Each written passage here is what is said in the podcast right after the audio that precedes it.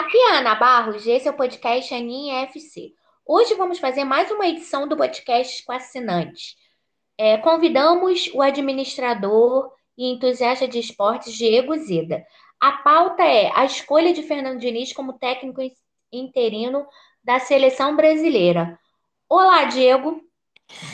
Olá, Aninha. Boa tarde. Boa tarde a todos que estiverem ouvindo.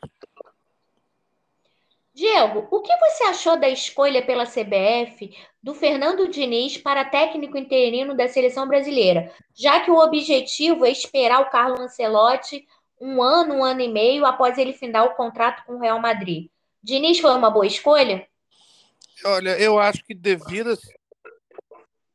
é, o, o Diniz é, foi uma escolha até um certo ponto um novo nome, um nome que é, é um técnico relativamente jovem, né? E, é, e a, jogar as cartas de tentar, depois de muito tempo, né, muitas décadas, ter um técnico estrangeiro, mas sabe que ele tem que cumprir o seu contrato, né? É, isso geralmente não é problema aqui no Brasil, porque é, os técnicos fazem de, de, de, regra quebrar os contratos e nunca terminar um contrato. então, realmente, eles ficaram numa encruzilhada e tiveram que chamar alguém que tivesse um certo nome, porque é, não dava mais para ficar com o Ramon Menezes é, assumindo as duas é, seleções, né? sendo que. E até também porque os resultados não foram muito bons, tanto no amistosos quanto do próprio Mundial na Argentina, que a seleção é, brasileira ficou abaixo do esperado, né? Mas é, é só vendo o tempo passar e as experiências acontecerem para a gente saber se o acúmulo das funções realmente vai ser prejudicial ou não. Ele vai conseguir conciliar o seu trabalho com o do Fluminense? Olha, pelo menos ele está sediado aqui, a CBF está no Rio de Janeiro, as decisões vão ser feitas aqui, mas, por outro lado, ele vai ter que ter alguém que esteja na Europa o tempo todo. Provavelmente vai ser alguém indicado pelo próprio Ancelotti, para poder indicar quem são os principais nomes que estão surgindo. É, tem que lembrar que os, a gente vive uma outra época é, em que, por exemplo, o Tere Santana ele acumulou é, o Palmeiras e a seleção por um tempo, 80, os principais jogadores jogavam aqui. A exceção, se eu não me engano, na época era o Falcão. É, então, né? é, então é, o que acontece é que os principais jogadores brasileiros estão lá fora. Então, esse monitoramento tem que ser feito e isso o Tite tinha tempo suficiente, por estar só com a seleção brasileira, de poder estar nessa observação, acompanhando de perto as principais ligas europeias, a Premier League, La Liga e por aí vai. Isso o, o Diniz não vai poder fazer. Na teoria, vai estar aqui presencialmente dirigindo o Fluminense, pelo menos até o final do Campeonato Brasileiro. E Libertadores, não se sabe até onde o Fluminense vai. Então, pode ser uma tarefa bem complicada, porque ele vai ser cobrado por isso. Não há conflito de interesses na sua escolha? O que, que você pensa disso? Porque, por exemplo, sempre vai haver uma suspeita, né? Ele escolher ou jogadores do Fluminense ou jogadores de outros clubes para não prejudicar o Fluminense. Já pairava essa desconfiança com o Tite, né? Porque o Tite já tinha treinado o Corinthians, né? É, isso você não vai poder nunca é, acusar o Tite diretamente, porque ele não, não estava mais com o Corinthians. O técnico brasileiro vai ter que vir de algum clube. Agora, o problema é, é ele estar dirigindo o clube naquele momento, entendeu? É claro que o técnico vai ter aqueles jogadores com quem ele já trabalhou e com quem ele tem confiança. É o caso, por exemplo, do São Paulo, que está no Flamengo agora, e traz jogadores de outros países da América do Sul com quem ele já trabalhou fora, ou na seleção do Chile, ou que, onde quer que seja, que ele teve é, afinidade. Né? Isso sempre vai acontecer. Mas o problema é você estar ao mesmo tempo dirigindo os dois. Isso com certeza é conflito de interesse na minha, na minha visão. E outra coisa, pelo menos ele está sendo chamado de técnico interino, né?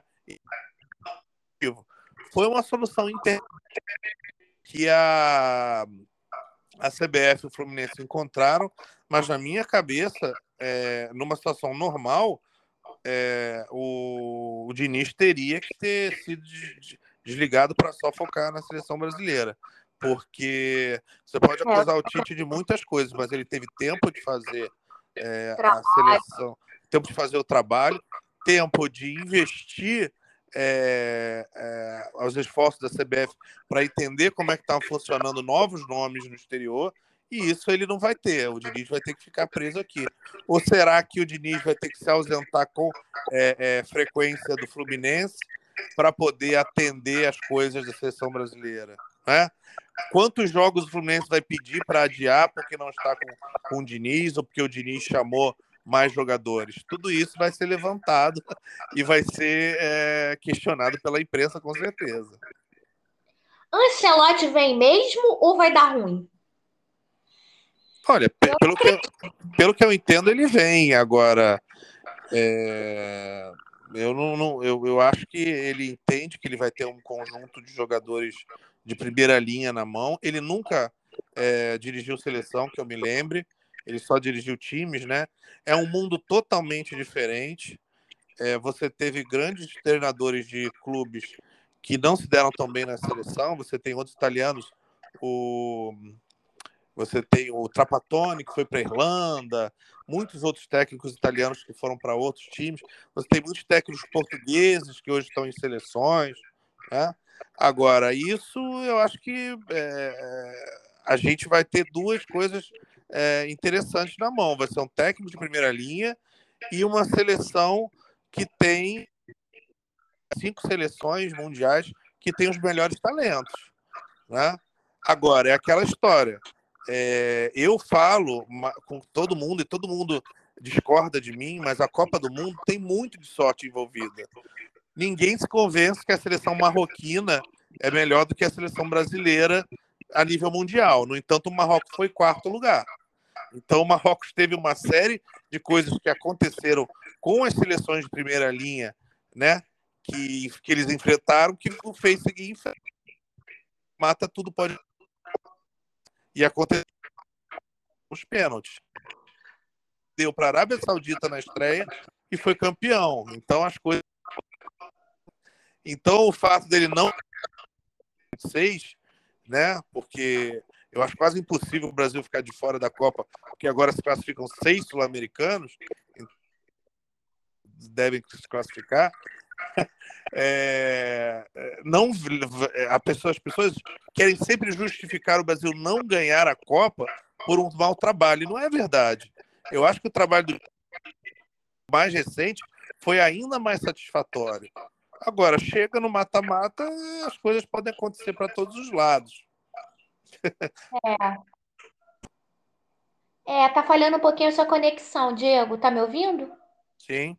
Ah, tá. É, eu acho que o trabalho do Tite foi muito bom, só que ele não soube mexer nas peças, entendeu? Ele tirou o Vinícius Júnior, que era o melhor jogador contra a Croácia, e ele não contava também com os jogadores saírem todos para frente, né? Ao invés de ficarem ali povoando o meio-campo, quando o, a seleção tinha uma vantagem na prorrogação com aquele gol do Neymar, né? Então. Então, é o que eu digo, é, é Copa do Mundo chega num certo ponto, que é mata-mata, que tudo pode acontecer. Eu falei, eu garantia que a seleção ia passar de, fa, de, de, de, grupos. Tinha gente que falava a seleção é fraca e não passa da seleção de grupos. Eu falei, eu acho que não, que não tem condição.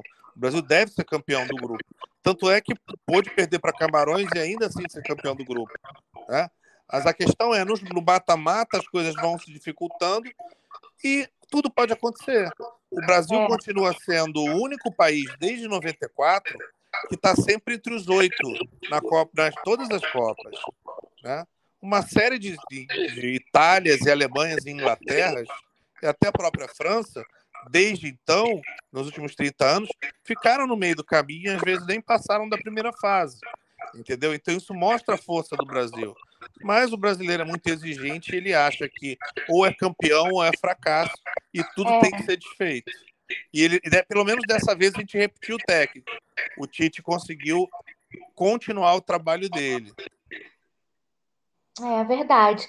Diego, antes da gente terminar, eu queria agradecer os apoiadores do podcast: Gabriel Araújo, Breno Guimarães, Derry Lotterman, Adolfo Barros, José Carlos Medeiros Faria Júnior, é, Bianca Soares, Maurício Chaves, Adriana Bandeira, Renato Bastos, Otávio Stark, Paulo Carneiro, Ana Maria Carneiro, Rodrigo Mazaia. E queria muito te agradecer, Diego, e até o próximo podcast. Oi, Aninha, tá me ouvindo? Tô. Até o próximo podcast, Diego. Muito obrigada. Ok. Obrigado, Aninha. Sucesso. Até. Tchau, tchau.